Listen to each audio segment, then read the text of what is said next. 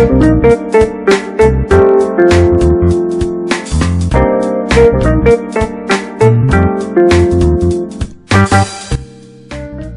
さんおはようございます。5月6日水曜日、ゴールデンウィーク最終日です。第4回目のキャットフィッシュのおうち放送始まりました。東京都府中市のスタジオ702からお送りしております。本日もお相手をいたしますのは、ウォータープルフの DJ 白七松です。はい。あっという間にゴールデンウィーク終わりましたね。はい。特に私のいる府中市では、例年なら暗闇祭りという大きな祭りで賑わうんですよね。もう道いっぱいに人が集まって神社の周り、大国玉神社の周りはね、すごい人なんですよね。はい。昨年、暗闇祭りの小川さんという映画が放映されたんですけどね、あ皆さんご存知ですか？あのー、六角さんがね、六角誠治さんがね、出た素敵な映画だったんですけどね。なので、今年の開催はその後ということでね、本当に楽しみにしてた人が多かったんですけどね、開催できなくて非常に残念でした。は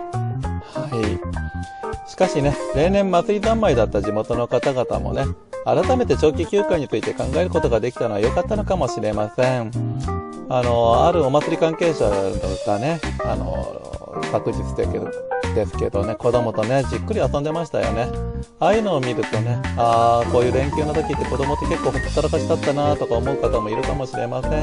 まあ、新たな気づきというのがね、出てきたのがね、いいことなのか悪いことなのかは別として、まあ、考える機会ができたのかなと思います。私もね、ゴールデンウィーク、久しぶりにゆっくり仕事できました。まあ、どうなんでしょうね。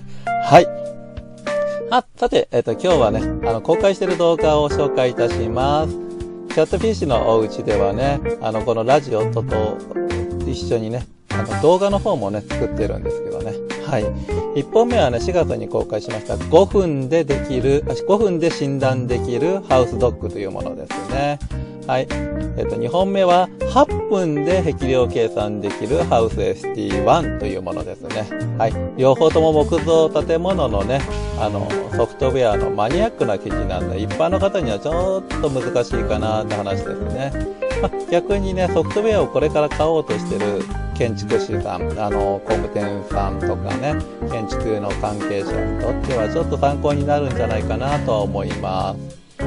ハウスドックは木造耐震診断ソフトです。まあ地震が来た時と、どれくらい建物がね、強さがあるかってことを計算するソフトですね。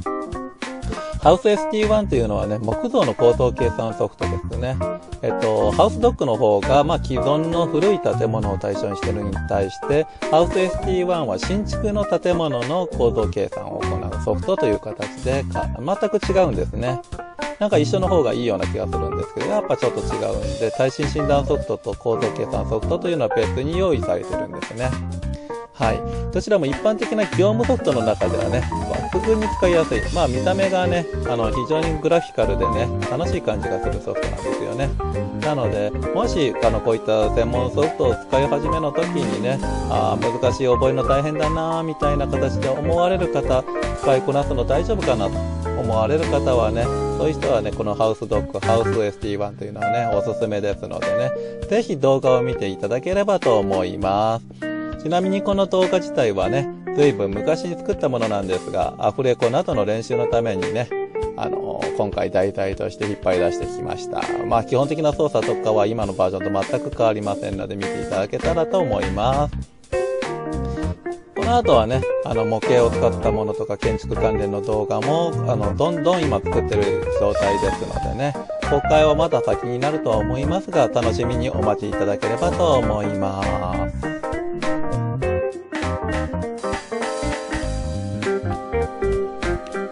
この放送は、風習やナマーズがお送りいたします。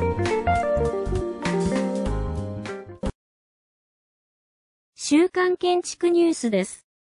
政府は、緊急事態宣言を延長し、5月31日までの延長を決定しました。基本的な部分は同じですが、ちょっと変わってきています。また、緊急事態宣言が出た4月もそうでしたが、詳細な部分、特に学校に関してはまだ煮詰まっていない感じがします。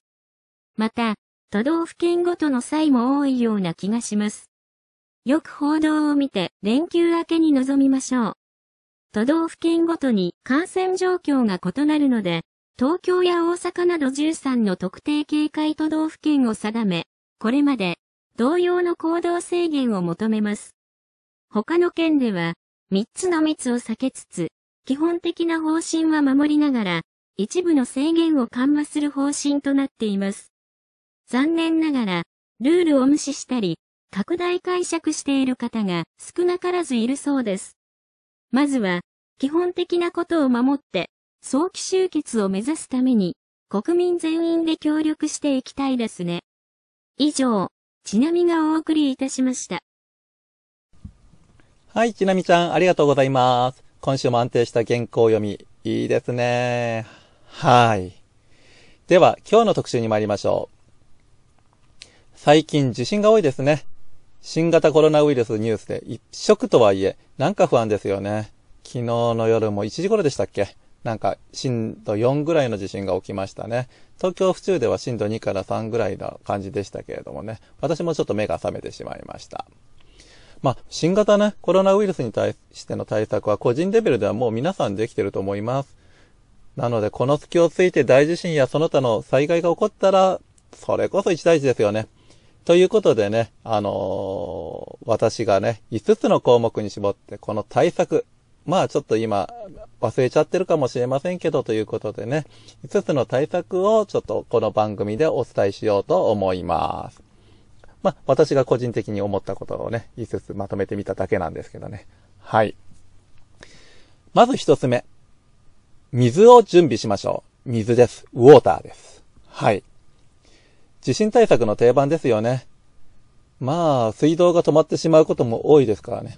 ただ、新型コロナですとね、水道は動きま、まあ、きちんと動いてますからね。つい、つい忘れ去ってしまうと思うんですよね。この状態で水が出なくなった時のことを想像してみてください。怖いですよね。で、普段ね、水の準備をきちんとしてる方々もちょっとこのコロナ騒ぎでね、忘れてしまってるという人もいると思います。まずは備蓄した水の賞味期限を確認し、必要なら買い替えてしまいましょう。また生活用水用に溜めている水もね、定期的に変えましょうね。あの、よく、あの、水を入れ、水道水を入れて置くようなものをね、あの、私も耐震診断行った時に各家庭で見かけますが、まあ、そのまま入れっぱなしみたいなのも多いですね。はい。ですので、これを機にちょっと点検してみて、必要なら買い替え、入れ替えをしてみましょうね。はい。特に夏場は水はね、余計に必要になってきます。今までよりも暑いですからね。はい。コロナ対策で暑い中、給水車に並ぶ風景を、もしあれだったら思い浮かべてみてください。もう嫌ですよね。多分、管轄を開けて並ぶとかって絶対嫌ですよね。まあ、だから嫌でも並ばなきゃいけないかもしれないんですけどね。はい。なので、普段よりちょっと多めにね、用意しておきましょうね。はい。これちょっと忘れやすいので。はい。では、二つ目です。マスクを多めに用意しましょう。え、今更マスクなんて形の方もいるかもしれません。最近ね、マスクの価格も下がってきて入手できるようになってきましたよね。あの、府中でもね、この間、サンドラッグさんでも結構安く売ってましたしね。はい。もちろんこの状態が続くんであればね、国産の製品もね、どんどんどんどん今製造してるということも聞いてますのでね、大丈夫だとは思うんですけれどもね。はい。もしこの段階で地震、洪水、噴火など、起こったらどうなりますかね？足りないと思いますね。特に地震や洪水の時はね、結構消費するんですよね。マスク。まあ、粉塵とか出ますからね。もちろん噴火ってなったらどうなんでしょうね。ということで、ちょっと多めにね、用意しておきましょう。まあ、使い切ったら買うみたいな形じゃなくて、ちょっとプラスアルファ買っておくくらいでいいと思います。くれぐれも買い占めなどはしないようにね、お願いしますけどね。あとね、あの、使い方なんですけどもね、少し性能がいいものをね、買ってみるというのもいいかもしれませんね。おそらく粉塵や噴火とかっていうのはウイルスと違ってね、十分見えますし、匂いとかもすごいと思いますのでね、ちょっと性能がいいものをね、用意しといた方がいいと思いますね。そして使い方なんですけれども、まあ、あんまり良くないものから使っていこうっていうのも手ですよね。はい。後でこういった災害が起こった時にきちんと残しておくということが必要になってきます。くれぐれも使い切ったりとかしないように、また買い占めもね、避けるようにしていきましょうね。はい。はい、三つ目です。三つ目は食料の備蓄を点検し、足りなかったら購入、買い替えをしましょうということです。これもね、新型コロナでね、あの、忘れ去ってる人もいると思うんですよね。定期的に買い替えてる人もいると思うんですけどね、そういう豆な方でも忘れてしまう可能性があります。じゃあ豆じゃない方はもうなんかかなり古い東日本大震災の頃がそのまま残ってるなんてこともあると思います。でね、こんな時だからこそね、えっと、やっぱし点検して必要なら買い替えする、また購入するということが必要になってると思います。まずはね、点検してみましょうね。それで必要な量が、ね、どれぐらい購入するかということで購入してみましょう。まあ、あとは、そうですね、ガス、電気がなくても食べられるものを重点的に揃えておくというのも点で、あの、重要ですよね。また、必要ならカセットコンロなども用意して、使えるかどうかをね、あの、点検しておくということもいいと思います。ライターやマッチも確認していきましょう。どうしてもね、あの、新型コロナで騒がれてましてね、こういったことを、基本的なことを忘れ去ってる人もいると思いますのでね、今一度思い出してちょっと点検してみて、あの、購入していただければと思います。もちろんね、あの、今もスーパーとか並んで大変とか言ってるかもしれませんが、こんな地震とかもし起きたら、この状態で起きたらね、もっと行列できます。また、配給、まあ、あるかもしれませんけど、多分間に合わないと思います。なのでね、あの、普段よりもちょっと多めに用意しとくということが重要だと思います。はい。で、四つ目いきます。四つ目は衛生面ですよね。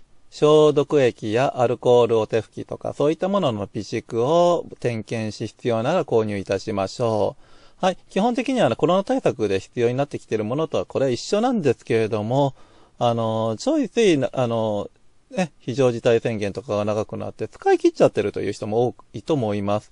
あの、使い切った段階で地震とかなんかが起きた時はちょっとさすがに目を当てられませんよね。はい。特にこれから暑くなりますのでね、衛生的にも厳しい季節になります。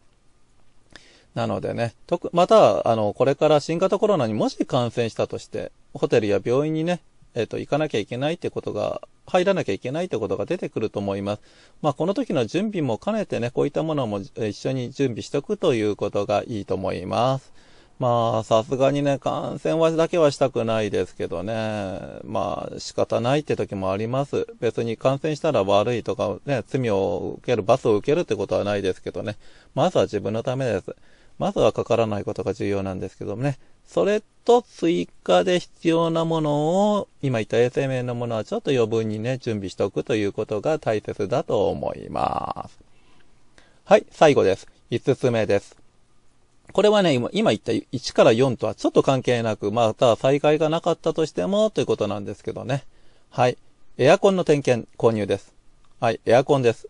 まあ、5月になったんでね、ちょっと暑くなってきてると思うんですけどね、これから多分エアコンを清掃して使い始めようという人が多いと思うんですけど、はい。できるだけ早めにやった方がいいです。あの、この新型コロナでね、エアコンを作る部品とかがかなり不足しているという情報があります。特に今年度作られているエアコンの数って結構減ってるんですよね。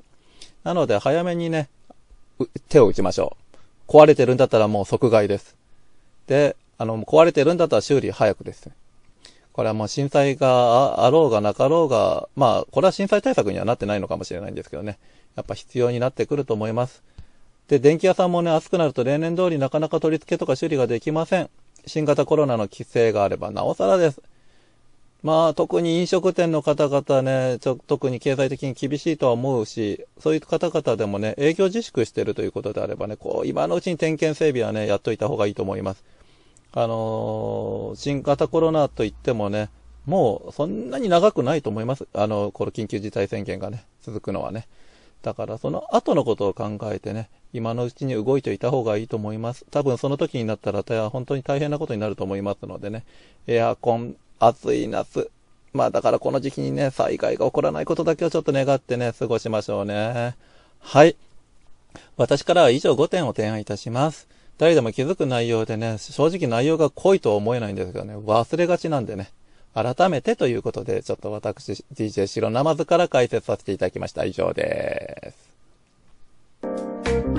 はい。第4回目の放送はいかがだったでしょうか結局ね、非常事態宣言は5月末までとなってしまって、今まで通りちょっと赤マンの日時がね、毎日が続くと思うとちょっとうんざりしてしまいますけどね、皆さん協力して頑張っていきましょう。はい。くれぐれも不要不急の外出と3密を避け、マスク着用、うがい手洗いの徹底をお忘れなく。